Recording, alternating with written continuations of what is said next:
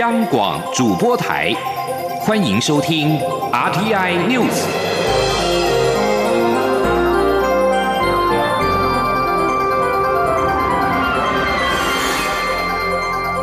听众朋友您好，欢迎收听这节央广主播台提供给您的 RTI News，我是张顺祥。二零一九冠状病毒疾病疫情全球蔓延。日本政府宣布，从二十八号开始到明年的元月底，停止所有的国家以及地区的新入境申请。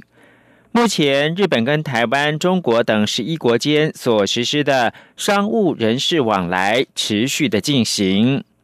日本放送协会 NHK 报道，二零一九冠状病毒疾病疫情爆发之后，日本采取边境管制的措施。今年十月开始，针对全球拥有中长期居留日本资格的外籍人士允许入境，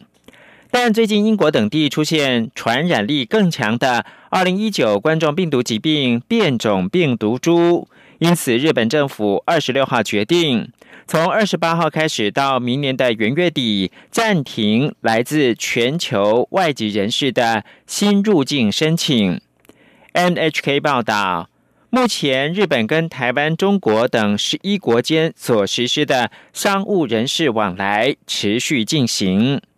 截至到二十六号，除了英国、南非发现二零一九冠状病毒疾病变种病毒株之外，法国、意大利、爱尔兰、荷兰、澳洲等都发现。日本厚生劳动省二十五号宣布。在东京的羽田机场、大阪关西机场检疫之后，一共查出五名从英国返国者身上有二零一九冠状病毒疾病变种的病毒株。二十六号宣布，东京又发现有两人感染了变种病毒株，其中之一是从英国返国的机师，另一人则是其家属。日本一名男性技师在返回东京住处之后出现了症状，接受检查之后确诊，连同家人都感染变种的新冠病毒。日本专家认为，未来变种病毒感染者可能增加，呼吁民众彻底做好基本的防疫措施。日本政府厚生劳动省表示。三十多岁男性是本月十六号从英国返回日本，由于是航空公司的机师，非属机场检疫对象，并没有在机场接受病毒检查。男机师二十多岁女性家属也确诊感染变种病毒，两人目前都住进到东京都内的医疗机构。变种病毒被认为传染力比新冠病毒来得强。日本政府已经预请密切接触者在家隔离，而日本国立传染病研究所所长斜田隆字说：“虽然没有办法一一确认所有病毒的基因，但未来变种病毒感染者有可能增加。重点在于彻底做好基本的防疫措施，并且避免三密，也就是密闭空间、人群密集以及。”密切接触风险。而在台湾，华航一架一百二十人班机今天晚间将从英国返抵到台湾，旅客入境之后将裁剪并且集中检疫。医福会的执行长王必胜今天证实，旅客将入住大台北地区的三家检疫所，检疫医护团队全面的备战，采高规格防疫。COVID-19 疫情升温，英国出现了变种的病毒疫情。中央流行疫情指挥中心二十三号开始寄出加严的防疫措施，包括了航班减半，有英国旅游使者通通集中检疫，而且期满前要裁剪。新版的防疫措施上路之后，首架英国航班将在今天晚间抵达台湾。由华航再送大概一百二十名旅客，预计今天晚间六点多会抵达台北。指挥中心指挥官陈时中为求慎重，昨天在加码入境之后全面裁剪，一方面是期盼能够降低检疫所感染的风险，另一方面，也期盼培养出活体病毒供国内研究。至于裁剪结果什么时候出炉，根据指挥中心的推估，华航的班机今天晚间六点多左右抵达台湾，预计晚间九点才会通通抵达集中检疫所，全数裁剪完毕，大概已经是接近晚间十一点，还得送到实验室检验。检验结果预计明天二十八号中午过后才可能出炉。中央流行疫情指挥中心宣布，今天新增两例 COVID-19 的境外移入病例，下午两点将召开记者会说明。而国内累计病例数达到七百八十五例。英国。疫情严重，邮路中断。中华邮政公司明天二十八号开始将暂停寄收发往英国的各类航空邮件。中华邮政表示，英国受到疫情严重影响，导致承运的航空公司取消航班，新增发往英国的各类航空邮件都暂时没有办法出口。等邮路恢复之后，将另行公告。中华邮政指出，疫情影响之下，目前邮件仍然是可以通达的国家地区，邮递时效都有所延误，尤其是以法国、马来西亚、美国、澳洲墨尔本以及加拿大影响最大。劳动部表示，明年的元月一号开始，将有多项的新制，包括了。基本工资月薪调整到新台币两万四千元，时薪调整为一百六十元。劳保投保费率加上旧保将调整为百分之十一点五。劳动部也提醒，基本工资调升之后，适用劳动基准法第八十四条之一，俗称责任制的工作者，也应该按时数比例增计。记者杨文军采访报道。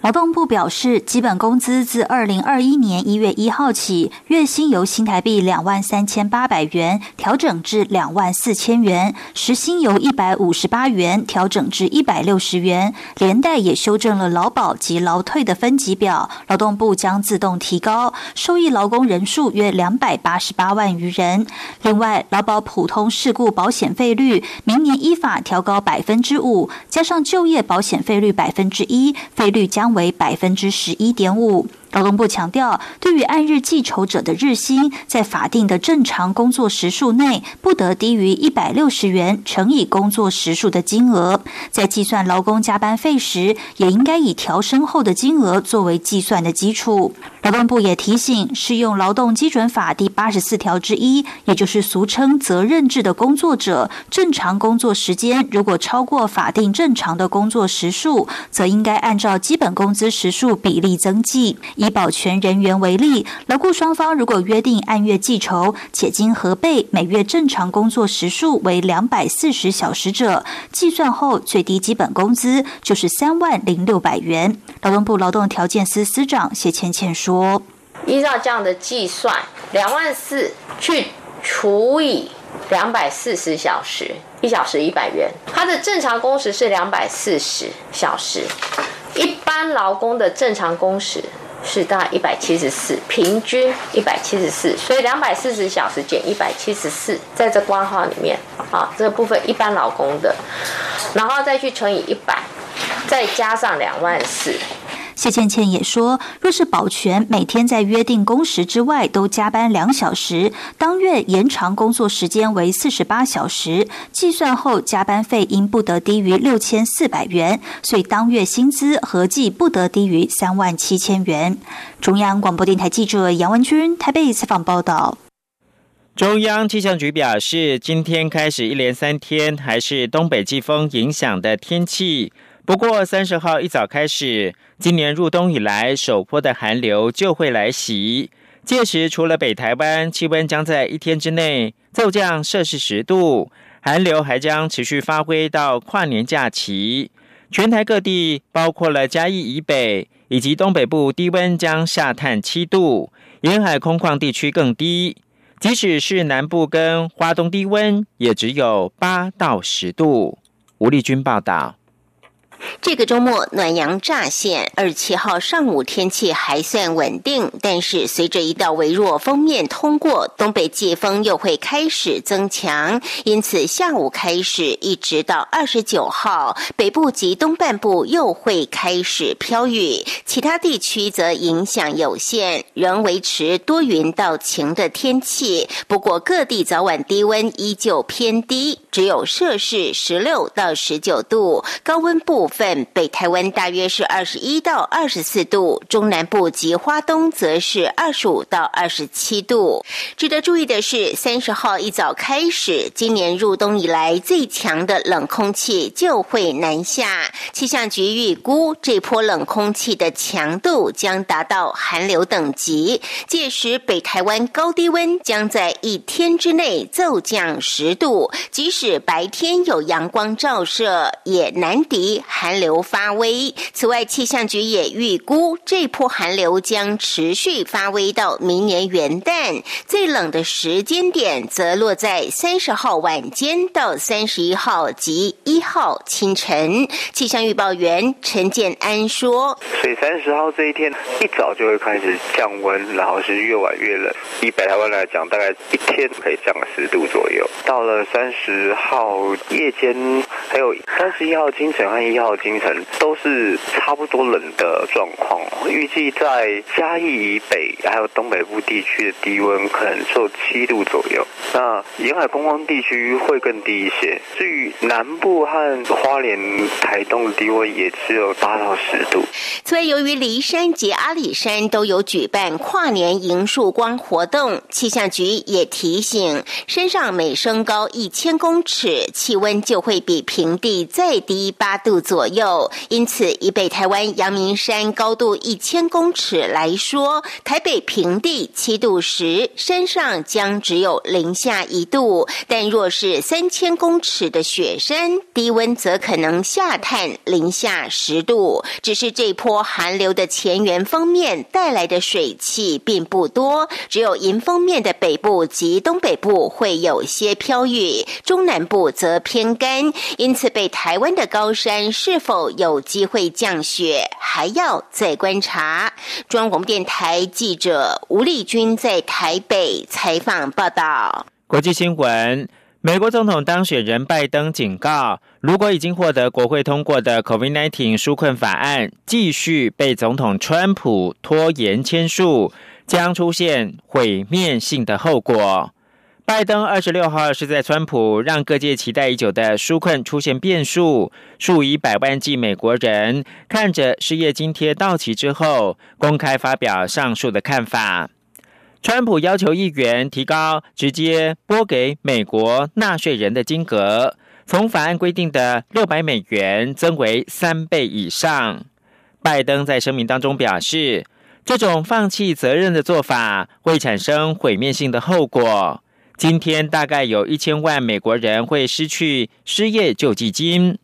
这项纾困措施和一点四兆美元政府支出法案包裹投票通过，而如果一点四兆美元预算法案无法生效，联邦政府二十八号的午夜就得被迫关门。拜登还说，短短数天之内，政府经费就会用罄。重要服务和军方人员的薪资将岌岌可危，不到一周内暂缓破签令就会到期，恐怕会让数以百万人在假期期间被逐出家门。最后提供给您是伊朗总统鲁哈尼二十六号表示，美国要求伊朗购买 COVID-19 疫苗必须先透过美国银行，他担心这些钱可能会遭到美国的没收。以上新闻由张顺祥编辑播报。